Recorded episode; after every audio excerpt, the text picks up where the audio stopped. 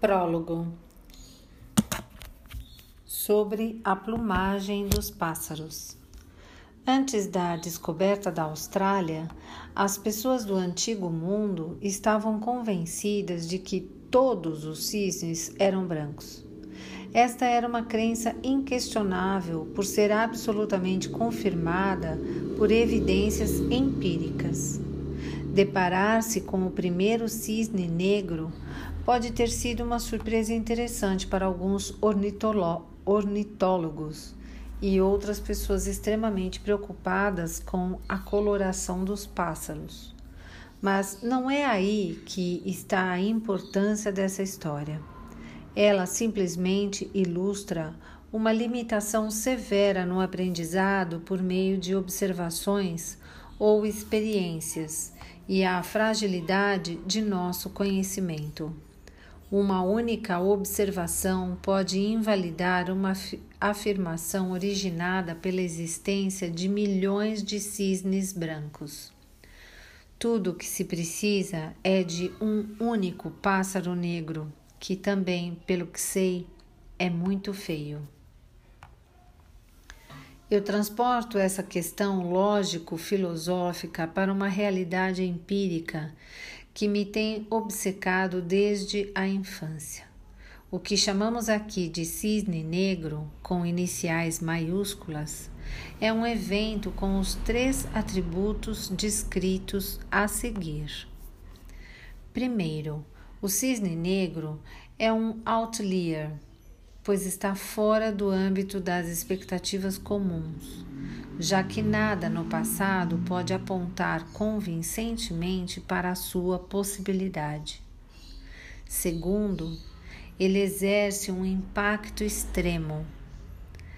Terceiro, apesar de ser um outlier, a natureza humana faz com que desenvolvamos explicações para sua ocorrência após o evento, tornando-o explicável e previsível.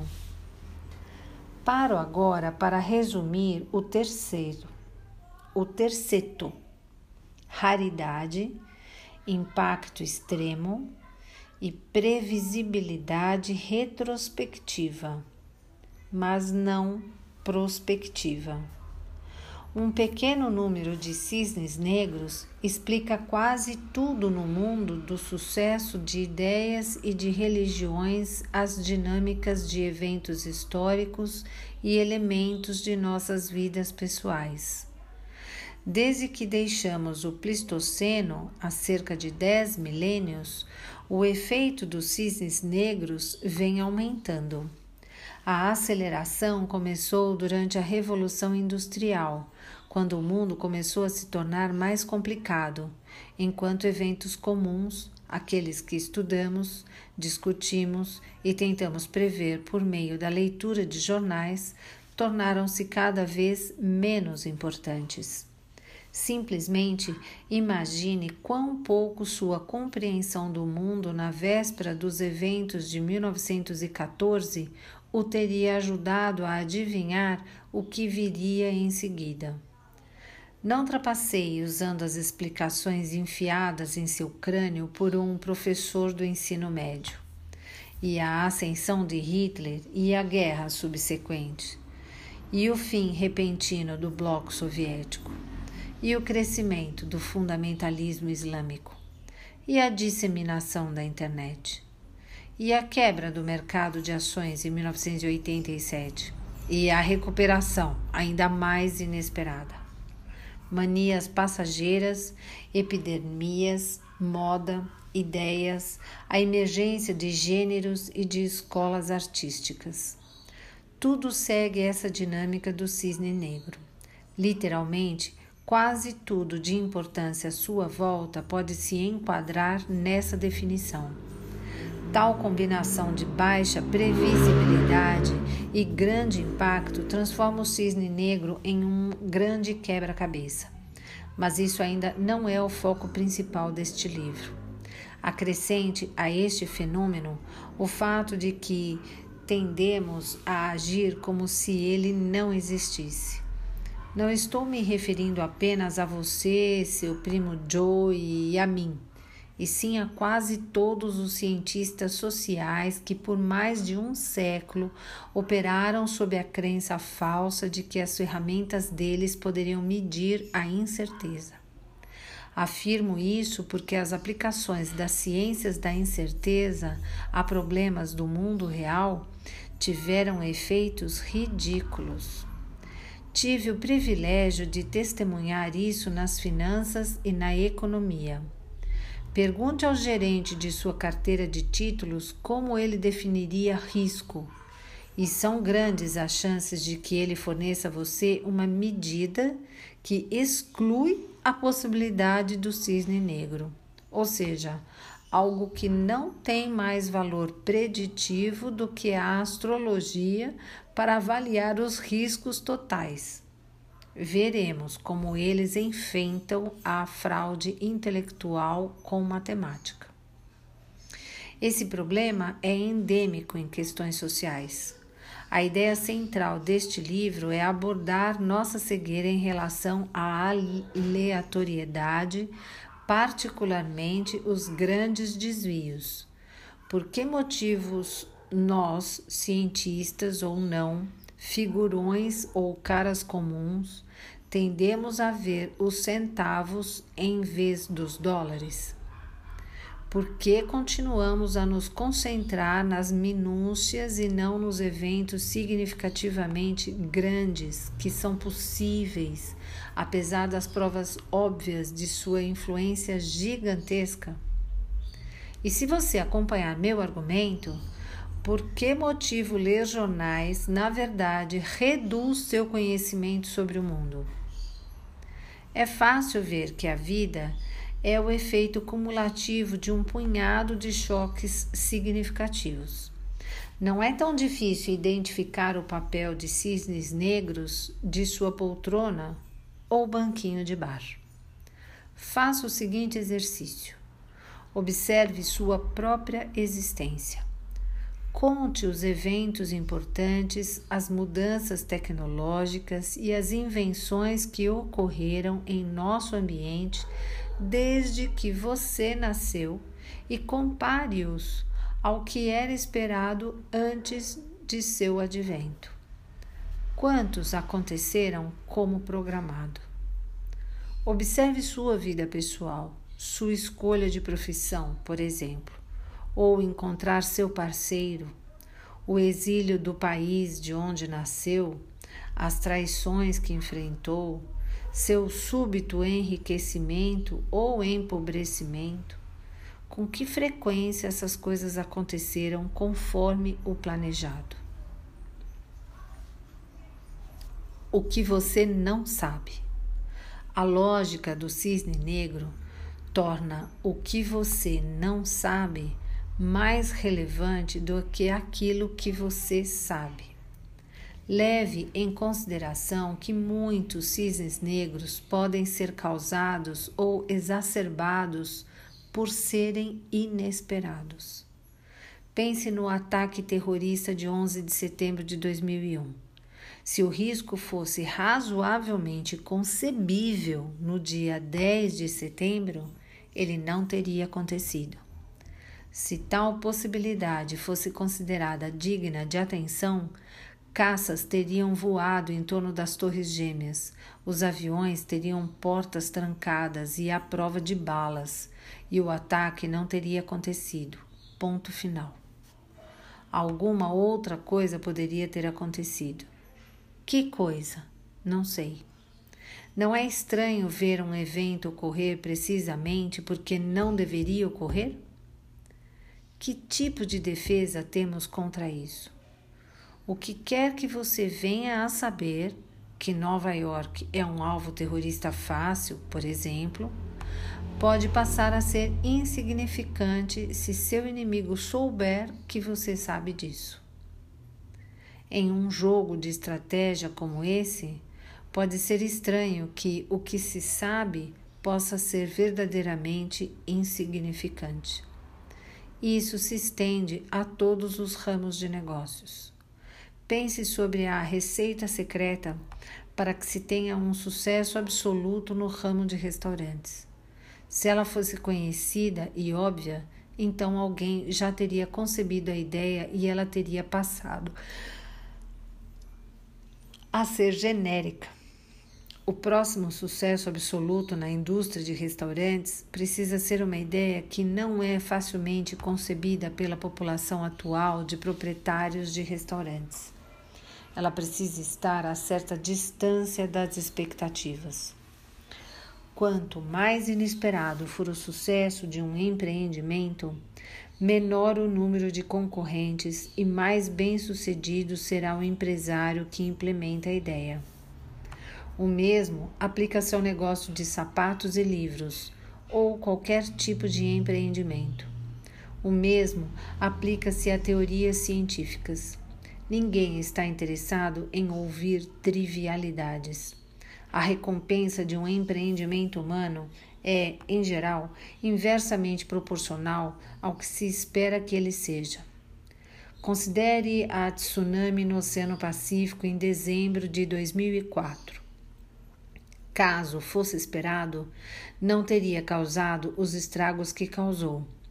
As áreas afetadas teriam menos pessoas e um sistema de alarme antecipado estaria em operação. O que você sabe não pode machucá-lo.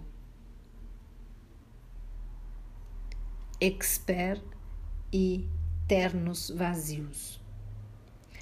A incapacidade de se prever outliers implica na incapacidade de se prever o curso da história, dada a participação de tais eventos na dinâmica dos acontecimentos.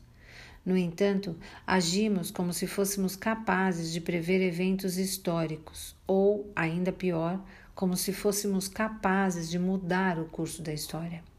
Produzimos projeções de déficits da previdência social e de preços de petróleo para daqui a 30 anos, sem perceber que não podemos prevê-los nem mesmo para o próximo verão. Nossos erros de previsão cumulativos para eventos políticos e econômicos são tão gritantes que preciso me beliscar para ter certeza de que não estou sonhando sempre que observo o registro empírico. O que é surpreendente não é a magnitude de nossos erros de previsão, mas sim nossa falta de consciência dela. Isso é ainda mais preocupante quando nos envolvemos em conflitos mortais. As guerras são fundamentalmente imprevisíveis e não sabemos disso. Devido a essa incompreensão das cadeias causais entre política e ações, podemos disparar facilmente cisnes negros graças à ignorância agressiva, como uma criança que brinca com apetrechos de um laboratório infantil de química. A incapacidade de se fazer previsões em ambientes sujeitos ao cisne negro, aliada à ausência geral de consciência dessa condição, significa que certos profissionais, apesar de acreditarem ser expert, na verdade não são. Com base em seu registro empírico, eles não sabem mais sobre a própria área de estudos do que a população geral, mas são muito melhores em narrar, ou ainda pior, em impressionar com modelos matemáticos complicados. Eles também são mais inclinados a usar gravatas. Como os cisnes negros são imprevisíveis, precisamos nos ajustar à sua existência, em vez de inocentemente tentar prevê-los. Existem muitas coisas que podemos fazer se nos concentrarmos no anticonhecimento ou no que não sabemos. Entre muitos outros benefícios, você pode se preparar para colecionar cisnes negros serendipitosos do tipo positivo maximizando a exposição a eles. Na verdade, em alguns campos, como o da descoberta científica e o de investimentos de risco, o desconhecido oferece uma recompensa desproporcional, já que tipicamente tem-se pouco a perder e muito a ganhar com um evento raro. Veremos que, contrário à sabedoria das ciências sociais, Quase nenhuma descoberta, nenhuma tecnologia importante foi fruto de projetos e de planejamento. Foram apenas cisnes negros. A estratégia para os descobridores e empreendedores é contar menos com um planejamento estruturado, focalizar no máximo de experimentação e reconhecer as oportunidades quando elas surgem. Repetindo, a estratégia para os descobridores e empreendedores é contar menos com um planejamento estruturado, focalizar no máximo de experimentação e reconhecer as oportunidades quando elas surgem. Portanto, discordo dos seguidores de Marx ou de Adam Smith. O motivo pelo qual o livre comércio funciona é porque ele permite que as pessoas tenham sorte graças a tentativas e erros de caráter agressivo, e não por conceder recompensas ou incentivos pela técnica. Portanto, a estratégia é experimentar o máximo possível e tentar colecionar o maior número possível de oportunidades de cisnes negros. Aprendendo a aprender. Outro impedimento relacionado aos humanos vem do foco excessivo no que sabemos. Tendemos a aprender o específico, não o geral. O que as pessoas aprenderam com o episódio do 11 de setembro? Será que aprenderam que alguns eventos, devido às suas dinâmicas, residem largamente fora do âmbito do imprevisível? Não. Será que aprenderam o defeito embutido na sabedoria convencional? Não. A que conclusão chegaram? As pessoas aprenderam regras precisas de como evitar proto-terroristas islâmicos e edifícios altos. Muitas pessoas ficam me lembrando que é importante que sejamos práticos e que tomemos atitudes tangíveis em vez de teorizarmos sobre o conhecimento. A história da linha Maginot mostra como estamos condicionados a sermos específicos. Os franceses, depois da Grande Guerra, construíram um muro ao longo da rota de invasão trilhada pelos alemães para prevenir outra invasão. Hitler simplesmente contornou o muro, quase sem esforço algum. Os franceses foram grandes estudantes de história, só que aprenderam com precisão excessiva. Foram práticos demais e excessivamente focados comprometendo a própria segurança. Nós não aprendemos espontaneamente que não aprendemos que não aprendemos. O problema está na estrutura de nossas mentes. Não aprendemos leis, mas fatos, somente fatos. Não parecemos bons em assimilar meta-leis, como a lei que diz que temos uma tendência a não aprender regras desdenhamos do abstrato, desdenhamos dele com fervor. Por quê? Torna-se necessário aqui, sendo meu propósito no restante do livro, colocar a sabedoria convencional de ponta cabeça e demonstrar o quão inaplicável ela é ao nosso ambiente moderno, complexo e cada vez mais recursivo. Mas existe uma questão mais profunda. Nossas mentes são feitas para quê? Parece que temos o manual de instruções errado. Nossas mentes não parecem feitas para o pensamento e a introspecção. Caso fossem, as coisas seriam muito mais fáceis para nós atualmente. Mas assim não estaríamos aqui hoje e eu não estaria aqui para falar sobre isso meu ancestral contrafactual, introspectivo e profundamente pensador, teria sido comido por um leão, enquanto seu primo, não pensante, mas com reações mais rápidas, teria corrido para se proteger. Considere que pensar consome tempo e, em geral, despende muita energia, de forma que nossos predecessores passaram mais de 100 milhões de anos como mamíferos não pensantes e que, no piscar de olhos da história em que temos usado nosso cérebro, ele foi utilizado por nós em assuntos periféricos demais para que tivessem qualquer importância. As evidências mostram que pensamos muito menos do que acreditamos, exceto, é claro, quando pensamos a respeito. Um novo tipo de ingratidão. Um novo tipo de ingratidão. É muito triste pensar sobre as pessoas que foram maltratadas pela história. Houve os poetas malditos como Edgar Allan Poe e Arthur Rimbaud, desprezados pela sociedade, mais tarde adorados e servidos à força para as crianças nas escolas. Até existem escolas batizadas em homenagem a pessoas que abandonaram a escola. Infelizmente, o reconhecimento veio um pouco tarde demais para gerar no poeta uma descarga prazerosa de serotonina ou para melhorar sua vida romântica na Terra. Mas existem heróis ainda mais maltratados. A tristíssima categoria daqueles que não sabemos que foram heróis, que salvaram nossas vidas, que nos ajudaram a evitar desastres. Eles partiram sem deixar rastro, nem mesmo souberam que estavam fazendo uma contribuição.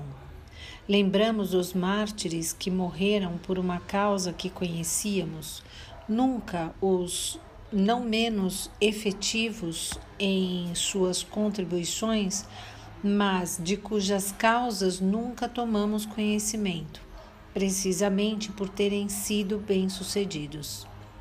Nossa ingratidão em relação aos poetas malditos dissipa-se completamente diante de outro tipo de ingratidão que é de uma espécie muito mais perversa.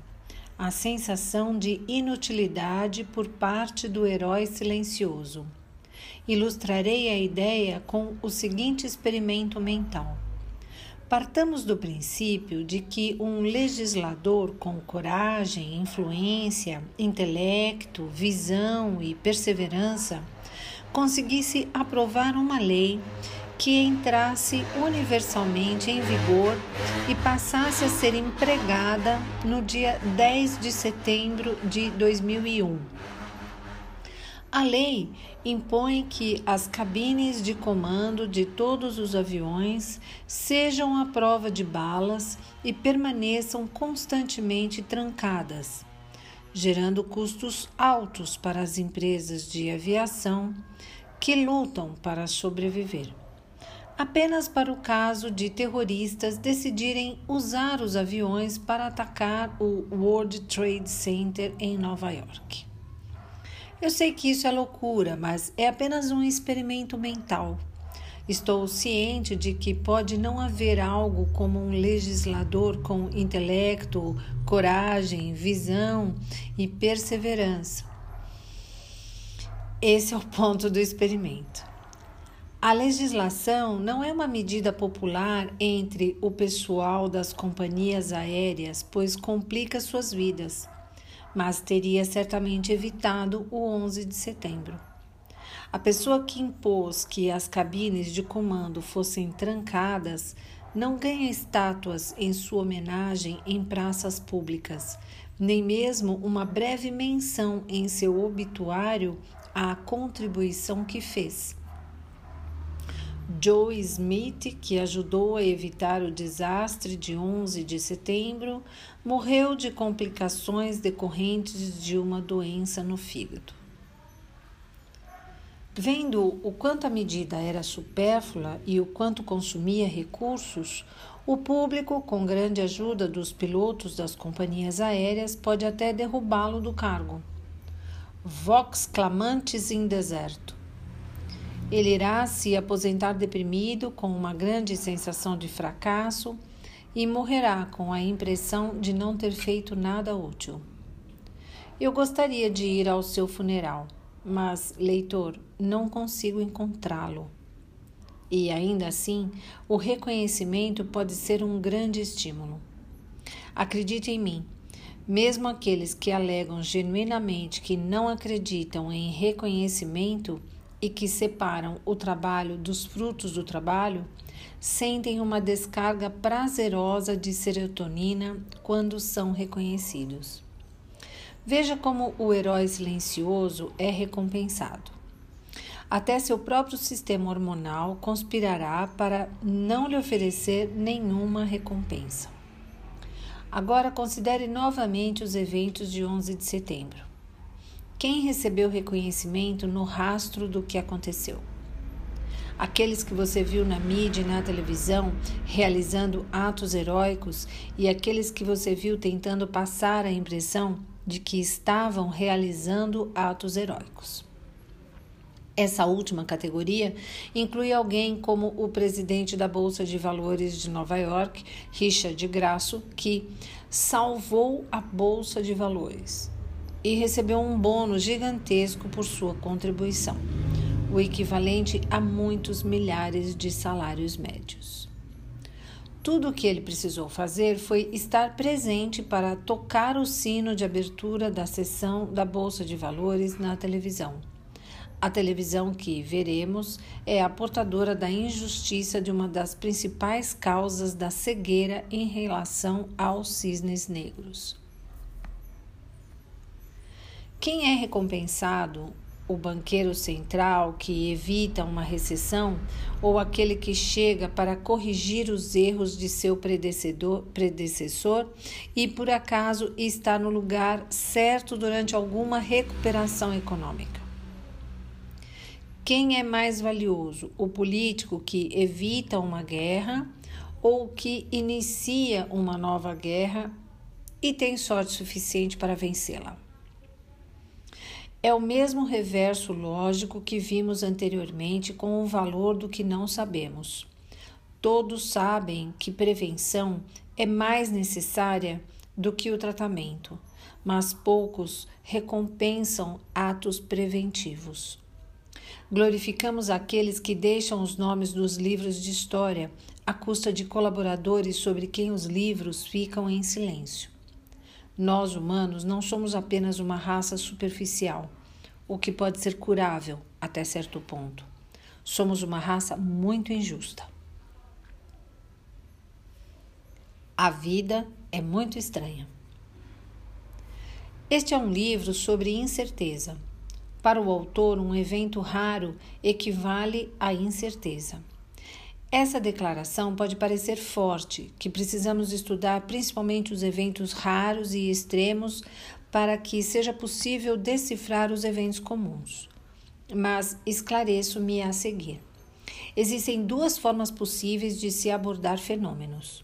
A primeira é excluir o extraordinário e concentrar-se no normal. O examinador deixa de lado as peculiaridades e estuda casos comuns. A segunda abordagem é considerar que, para que se possa compreender um fenômeno, é necessário levar em conta primeiro os extremos, especialmente se, como o cisne negro, eles carregarem um efeito cumulativo extraordinário. Eu não me importo particularmente com o comum se você quiser ter uma noção do temperamento, da ética e da elegância pessoal de um amigo, é necessário observá-lo sob as provações de circunstâncias severas e não sob o brilho rosado normal da vida cotidiana. É possível avaliar o perigo representado por um criminoso examinando apenas o que ele faz em um dia comum? Podemos compreender a saúde sem levarmos em consideração as doenças incontroláveis e as epidemias? Na verdade, o normal costuma ser irrelevante.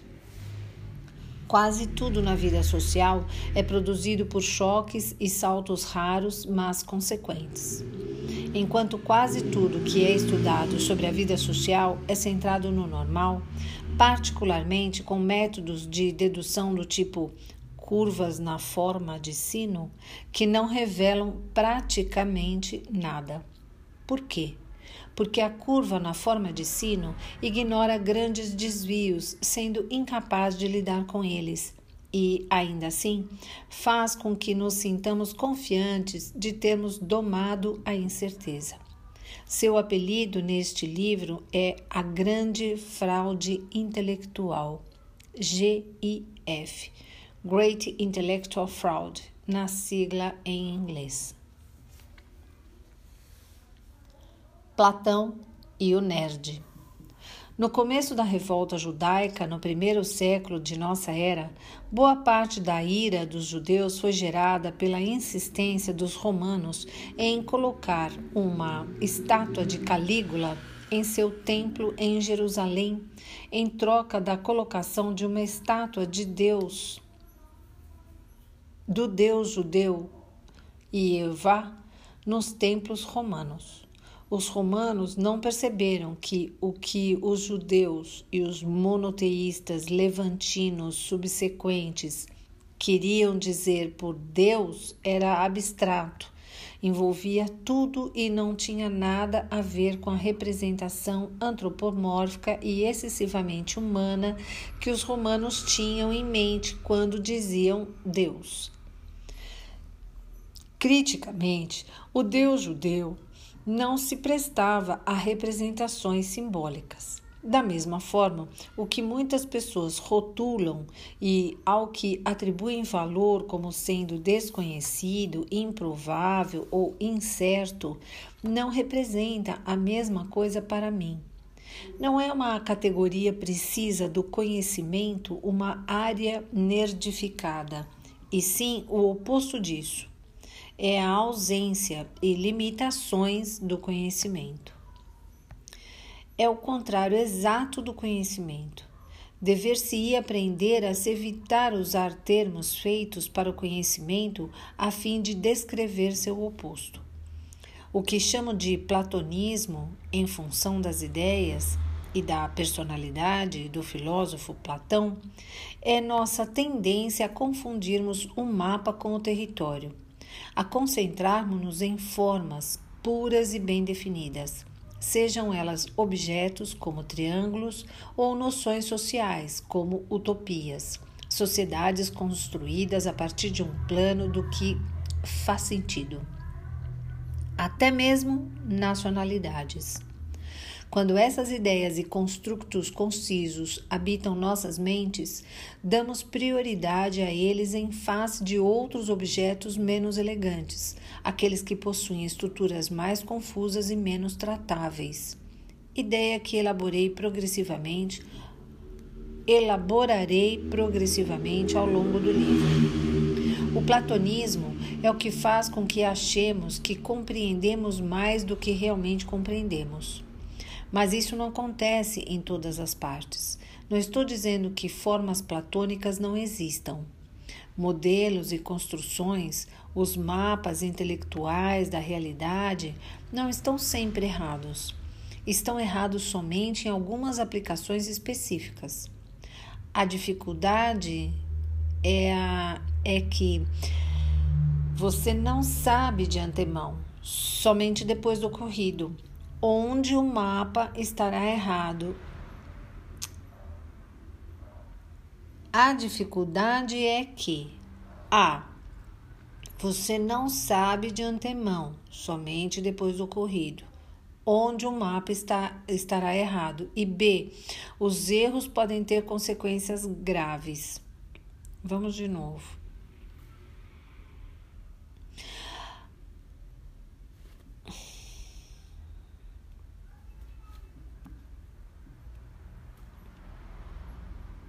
Não estou dizendo que formas platônicas não existam. Modelos e construções, os mapas intelectuais da realidade não estão sempre errados, estão errados somente em algumas aplicações específicas. A dificuldade é que A. Você não sabe de antemão, somente depois do ocorrido, onde o mapa estará errado. E B. Os erros podem ter consequências graves Os modelos são como remédios potencialmente úteis que carregam efeitos colaterais aleatórios, porém muito graves. A dobra platônica é a fronteira explosiva onde a mente platônica entra em contato com a realidade confusa, onde o vão entre o que sabe e o que acha que sabe torna-se perigosamente amplo. É aqui que o cisne negro é gerado. Chato demais para se escrever a respeito. Foi dito que o cineasta artístico Luquino Visconti fazia questão de que, quando os atores apontassem para uma caixa fechada que deveria conter joias, existissem joias de verdade na caixa. Isso poderia ser um método efetivo de fazer com que os atores vivessem os papéis.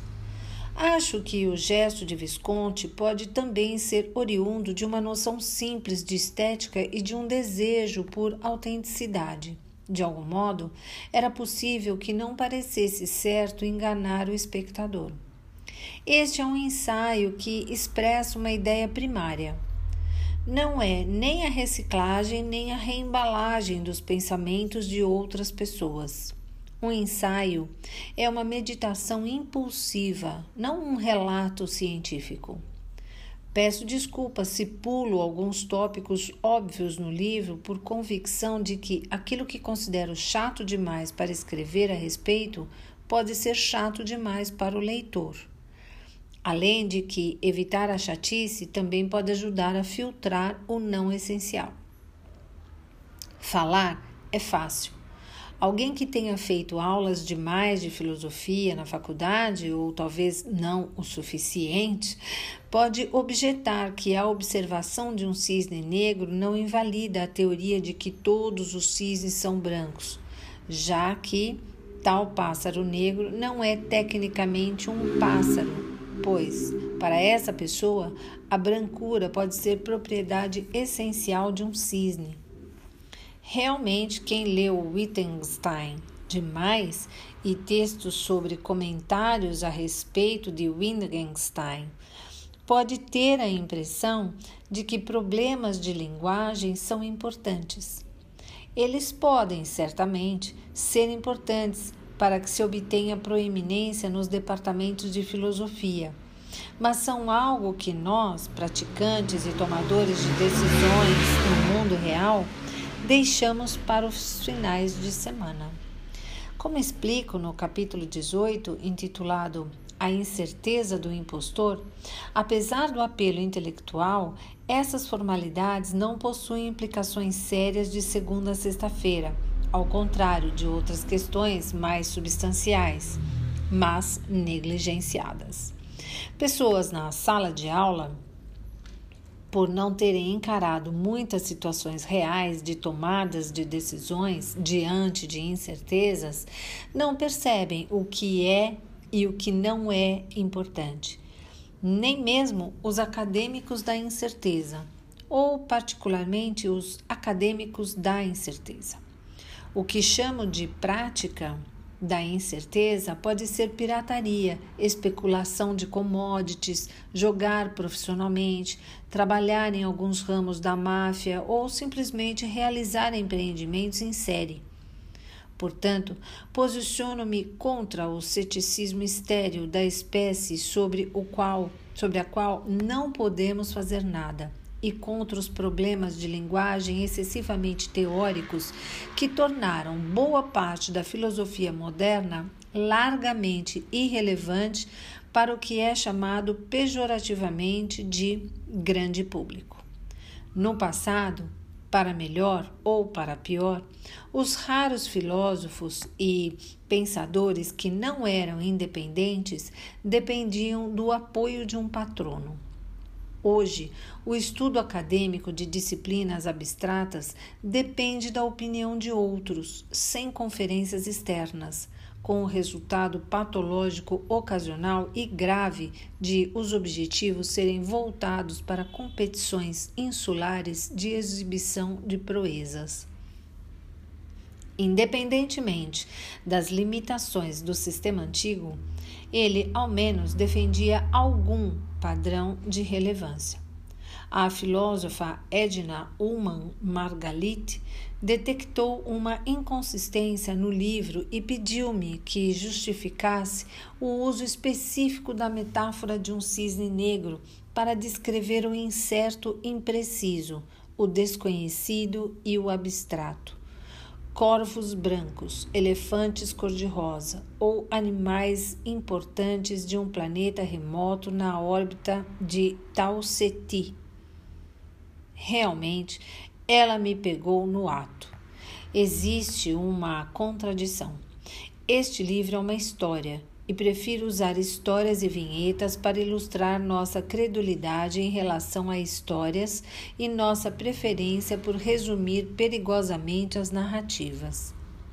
Você precisa de uma história para deslocar uma história.